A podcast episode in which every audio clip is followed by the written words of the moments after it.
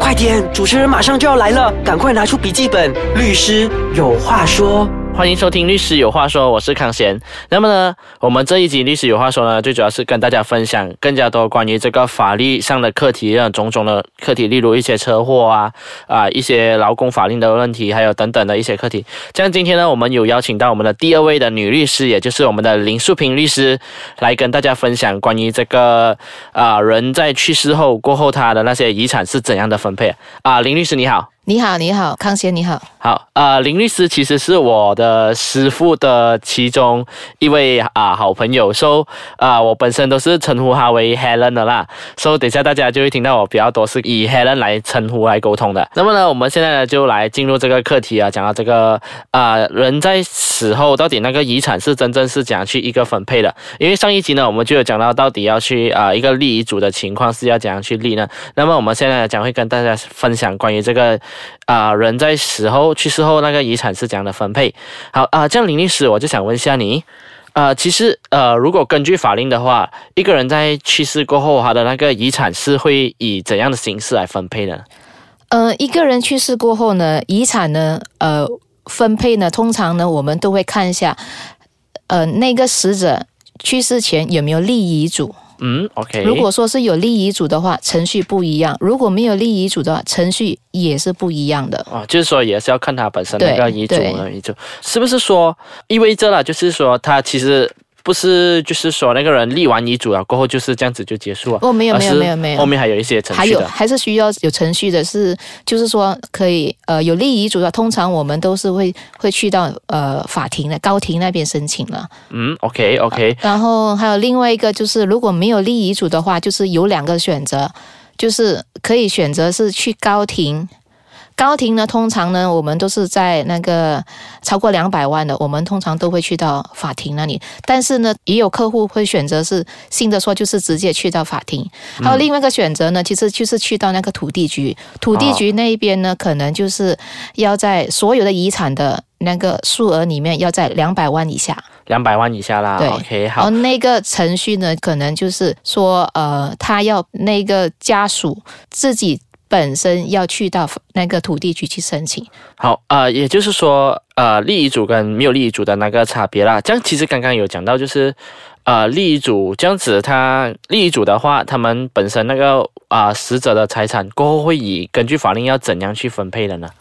嗯，如果是有立遗嘱的话呢，通常呢就会跟着遗嘱里面的方式，嗯，就是立遗嘱的那一个人啊的方式分配给受益人。也就是跟着他的遗愿呐，算是。对对。对，OK，呃，如果那个往生者其实是没有立到遗嘱的话呢，他们是根据那个遗产法令来分配是吗？呃，对，如果说是没有立遗嘱的话呢，那个遗产呢就是跟着呃马来西亚的一一个法令叫财产分配法令。第六项，呃，英文呢我们叫 Distribution Act 哦，OK，这样子来分配。嗯，好。这样其实啊，Helen 啊，想问一下，就是有什么样的例子嘛，可以跟我们分享一下？可以，可以，关于这个没有立遗嘱方面的。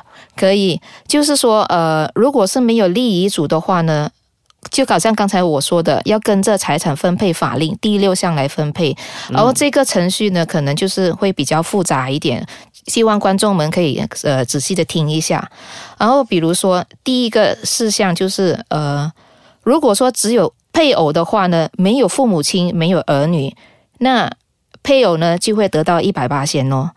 那第二个的情况呢，就是只有子女，没有配偶和父母，那子女呢就会得到一百八千。第三个例子呢，就是如果只有父母亲，没有配偶，没有儿女，那父母是一百八千的。然后接下来的情况呢，就是如果有配偶。和父母没有子女，配偶呢是拿二分之一，父母呢也是拿二分之一。接下来的那个情况是，如果是只有子女和配偶，配偶呢是三分之一，子女三分之二。然后接下来情况是，如果是配偶、父母和子女都在的话，那配偶是四分之一，父母也是四分之一。子女呢是二分之一，那如果以上的情况都没有的话，就是说我们打个比如是呃单身的，那就是他的遗产呢就会跟就是给那个亲兄弟。他们可以获得，然后呢，接下来如果是没有亲兄弟的话，我们就会再跟着那个 priority 来分配，就是说从祖父母，OK，然后再叔叔、姑姑、阿姨、舅舅，然后最后如果这些都没有的话，都没有的话啊然后才会归。政府了啊，就是完全是啊，没有亲戚才会是归属于这个政府对，这是最后的啊。好，我们先休息一下，休息了过后，我们会跟大家更加多的分享关于这个啊遗产分配的这个课题。好的，欢迎回到来我们这个律师有话说，我是康贤。那么呢，我们现在呢还是有我们的 Helen 来跟大家分享关于这个遗产在人去世了过后，它到底会是以怎样的形式来分配的。好的啊，Helen。我就想问一下你啊，刚刚我们有讲到，就是说，如果那个本身那人有那个遗嘱的话，会跟着这个遗产法令来来跑了。这样，如果那个人是没有立遗嘱的话呢，他们的那个程序又会是呃怎样的呢？会不会很复杂？其实，嗯，其实在这两边哦都会有分别。有立遗嘱的话呢，我们把它称它为 grant of probate application 呢，OK，就是遗嘱认证。然后呢，就是。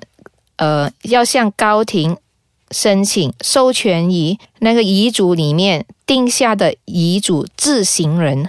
那个执行人呢，我们通常都称他为 executor。程序上呢，就是执行人需要向高庭出示死者的死亡证书，然后来就是要列出死者的遗产和债务。最后呢，就是要写出那个受益人的名单即可以。然后这边呢，我需要强调的还是，嗯嗯，在申请那个这个 grant of probate 的时候呢，我们那个死亡证书哈，正版的一定要交给那个法庭保管。OK OK，对，嗯，这是当他有那个遗嘱的时候了。对啊，这样其实呃，如果是没有立到遗嘱的话呢？他的那个程序又会是怎样？如果是没有立到遗嘱的话呢，程序呢这个呢就比较复杂一点。嗯，我们把它称为 grant of letters of administrations，简化我们都称它为 L A application 呢。啊，OK OK。然后首先呢，第一个步骤呢，会在受益人群中选出一到两个的 administrator。administrator 呢，我们称它为遗产的管理人。嗯，OK。然后呢，就是剩下的那个受益人呢，都会签一个 form，我们称它为 renunciation form。在马来文呢，我们称它为 penolakan。就是剩下的那些受益人呢，就是放弃成为遗产的管理人那个权利，但这个不影响到死者。给予受益人的遗产分配，就是说，简化来讲，他们还是一样可以得到那个遗产的分配，但是呢，他们不会是那个 administrator，就是那个遗产的管理人啦。嗯。然后刚才我有讲到的，就是说，呃，会在那个受益人群中是选到一个、两个的 administrator。这边呢，我其实有一个例子，最新的例子就是说，最好呢就是在本身的受益人里面呢，全部人都是同意选出那个那个 administrator。如果不同意的话呢，这样就是往往就不能去法庭申请了，那就会延长那个跟法庭申请的那个那个 LA application。嗯，就是大家都同意啊，由那那两个人来作为那个担保人。对，一个或两个人。嗯，那个情况。然后这个情况呢，因为你要完成那个遗产的分配嘛，如果说受益人里面都不同意的话，那就是延长那个时间去完整的去处理那个遗产分配。好的，那么 Helen 想问一下，就是说，其实啊，我们在那个程序上面，就是说选了那个 administrator 过后，这样下一步其实是什么呢？哦，接下来呢，就是跟呃法庭申请那个 LA application，然后这个程序呢，跟那个 probate 的那个 application 其实是同样的，而这边呢也是一样，要出示那个死者的死亡证书，然后再列出那个死者的遗产和债务。还有受益人的名字，在这里呢，我必须也要强调的是，在申请 L A application 的时候呢，我们必须，比如说死者有那个房产，嗯，OK，房产的话，我们必须要列出来他的那个 estimated value 啦，就是死者当时去世的时候那个 value 是多少钱，不需要就是呃一个非常正确的那对，个数目啊不不不一定要是准确的了，大概就可以了、啊。啊，刚刚 Helen 你有讲到哦，就是说这个房产它需要去计算一个 estimated value，啊这样其实就有观众问到讲说，呃，为什么要去真正去计算一个 value 出来呢？哦，因为它呢会影响到法庭呃决定说需不需要那个担保人了。所谓的担保人呢，这里来讲呢。在申请那个 L A 的时候呢，嗯我们都会列出来遗产的总额数目。嗯如果遗产的总额数目呢是超过五万的话，OK OK，法庭就要要求是要两个担保人，然后这个两个担保人呢，还必须拥有和死者的遗产有相等的身家哦。由于申请人往往都找不到那个担保人，就是那个 administrator 找不到那个啊担保人呢，法庭呢通常都会请律师再向法庭申请一次免了这个担保人，所以来讲这边程序会比较长一点点。OK 啊，所以是比较复杂的啦那个情况。对对对，嗯，好的啊，我们这一期呢，我们就非常谢谢我们的啊 Helen 来跟大家分享关于这个啊人在去世过后那个遗产到底会怎样的一个分配方式。So，如果大家有兴趣收听我们的更加多关于这个法律的课题的话，可以上到我们的啊 website triple w dot ice kacang dot com dot ny，或者是我们的 Facebook，也就是 i c e k a c h a n g 还有就是律师有话说，去留守更加多关于法律的课题。好，谢谢大家。